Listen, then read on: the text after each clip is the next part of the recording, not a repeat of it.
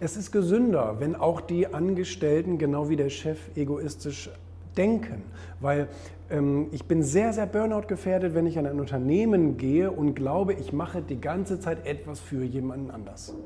Das ist ein großes Problem. Ähm, es ist sehr, sehr viel wichtiger, in eine Arbeitsstelle zu gehen und zu sagen, ich mache hier etwas für mich, für meine Familie, für meine Karriere, für mein Leben. Ich verdiene hier Geld, ich versuche mehr Geld zu verdienen, ich lerne hier interessante Leute kennen, ähm, ich, ich ähm, baue Perspektiven für mich auf, vielleicht baue ich Kontakte auf zu Arbeitgebern, wo ich noch besser sein könnte, etc. Also ich, ich finde es sehr, sehr wichtig, dass ich morgens mit eigenen Zielen zur Arbeit gehe. Und wenn ich die dann sozusagen diesem Unternehmenszweck zur Verfügung stelle, ähm, dann ist das eine Win-Win-Situation. Und äh, ich glaube, das ist aber eben etwas, was ganz, ganz viele Mitarbeiter nicht machen. Die gehen morgens in die Arbeit und denken wieder für den scheiß Chef malochen. Und, ähm, und, und, und das kann ja nur in den Burnout führen, weil das sinnlos ist. Ja, also der eigene, der eigene Geist fragt sich mal, was ist für mich drin?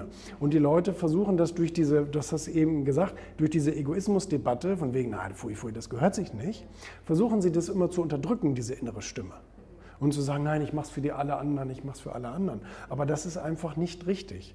Der, der Geist fragt sie die ganze Zeit, was machst du hier? Warum sitzt du hier? Einfach, ja, einfach nur um die Miete zu bezahlen, das ist doch langweilig.